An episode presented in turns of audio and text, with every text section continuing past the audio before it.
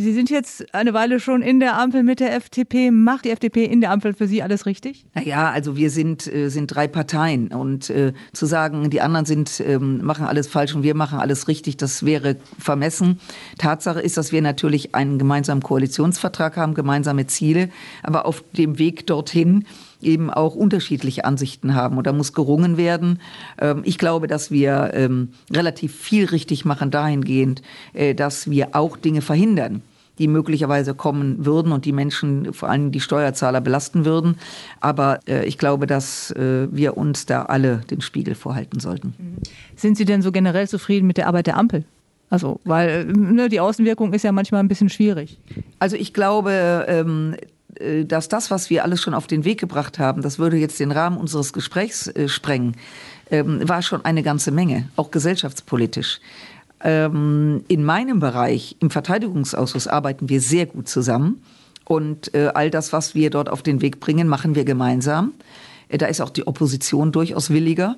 Ähm, also insofern liegt es auch ein bisschen an den Themen und da, wo eben auch die Öffentlichkeit äh, besonders äh, sensibel ist. Ja, und das ist ja Öffentlichkeit, Sie sprechen es an. Es gibt natürlich, gerade wenn man die sozialen Netzwerke verfolgt, immer wieder diese Ampel muss weg und keine Ahnung.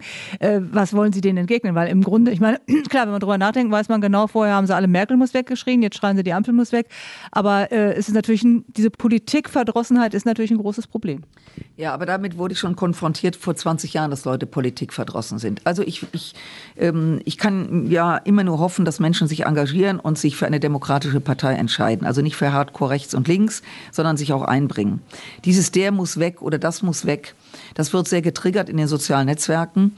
Und ähm, das ist natürlich in einer Demokratie auch problematisch. Also nicht, dass Leute genervt sind von Politik. Viele haben uns gewählt, würden es vielleicht heute nicht mehr, vielleicht machen sie es aber wieder in zwei Jahren, das weiß ich nicht. Nur man hat ja die Gelegenheit in einer Demokratie, das unterscheidet uns eben auch von einem Land wie Russland, dass wir wieder zur Wahl antreten, dann können die Leute sagen ja oder nein. In einem, in einem, bei einem Despoten, Russland, im März kandidiert Wladimir Putin, der macht keinen Wahlkampf unterm Schirm. Der macht auch keinen Wahlkampf irgendwo anders, sondern der wird gewählt, so war wir beide hier sitzen. Und der, der opponiert gegen ihn, kommt ins Gefängnis, bestenfalls. Wenn es ganz schlecht wird, wird er umgebracht. Und das ist eben der große Unterschied. Und deswegen dieses Kollektive, die müssen weg oder so, das ist mir ein bisschen zu einfach. Wie gesagt, wenn ich auch verstehe, dass man manchmal auch einen dicken Hals haben kann. Äußert sich, wie gesagt, am meisten in den sozialen Netzwerken, die generell auch ein Problem sind. Sie haben es gerade angesprochen. Die treiben einen so vor sich her, ne? Der Bürgermeister von Grevenbruch hat gerade angekündigt, aus den sozialen Netzwerken auszusteigen. Ein Mann, der die sozialen Netzwerke genutzt hat, um mit Menschen zu kommunizieren, die nicht ins Rathaus kommen. Und er hat aufgegeben, weil selbst wenn man versucht, seriös ins Gespräch zu kommen, das nicht funktioniert. Das heißt, es sind unvorstellbar viele Trolle unterwegs, also auch Menschen, die es gar nicht gibt, sondern wo das organisiert wird. Und ähm, wenn sich anfangen, Demokraten zurückzuziehen und den Trollen das Feld überlassen, dann ist das eine sehr, sehr, sehr ernste Situation. Und deswegen, ähm, wir haben und brauchen soziale Netzwerke, auch um junge Leute zu erreichen. Man muss sich aber auch nicht alles gefallen lassen. Und wenn es ähm, strafrechtlich relevant ist, sollte man diejenigen auch anzeigen. Das ist kein rechtsfreier Raum. Das stimmt.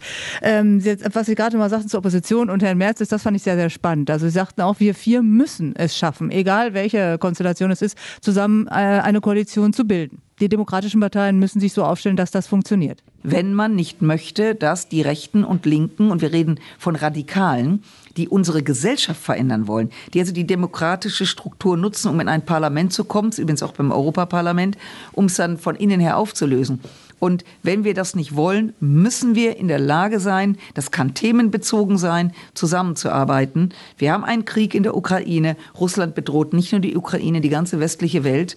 Und da kann ich nur dringend empfehlen, dass die Opposition bei manchen Dingen einfach auch mitmacht, nicht alles kaputt macht. Und wir versuchen ja auch bei einigen Themen, die bewusst die CDU, CSU als größte Oppositionspartei auch mit ins Boot zu nehmen. Und da gibt es dann halt das Problem mit der Merz. Ich fand das sehr schön, wie Sie sagten, er ist aus der Zeit gefallen. Das ist genau mein Empfinden. Ähm, ja, könnte das mit einem Herrn Merz gehen? Denn so wie er im Moment agiert, ist das ja nicht das, was Sie gerade von der Opposition sich wünschen würden. Also Herr Merz möchte unbedingt Bundeskanzler werden. Und die Wunde äh, leckt er immer noch, dass Angela Merkel ihn vor 20 Jahren kaltgestellt hat. Das ist offensichtlich, trägt er schwer daran. Nun darf jeder Bundeskanzler werden wollen. Nur wenn er als Oppositionsführer vieles verhindert, des Verhindern wegens, obwohl er weiß, wie relevant das ist, ähm, dann ist das schon, dann ist das nicht mehr staatstragend. Und ich finde, dass Herr Merz bei bestimmten Themen das merken Sie auch, wenn er im Parlament spricht. Wenn der Kanzler gesprochen hat, die Antwort von Herrn Merz ist immer 20 Minuten draufhauen, ohne eine Minute einzubauen, um mal einen Gegenvorschlag zu machen. Und das ist zu wenig. Das kriegen die Leute nämlich auch mit und haben dann das Gefühl, dass jetzt alles über Tische und Bänke geht. Und ich finde, wir haben eine Verantwortung als Mehrheit, aber die CDU als stärkste Partei in diesem Land hat sie auch. Mhm. Vielleicht noch ganz allgemein zum Schluss die Frage für die nächsten 21 Monate, die Sie jetzt noch haben. Was ist Ihr größter Wunsch dabei?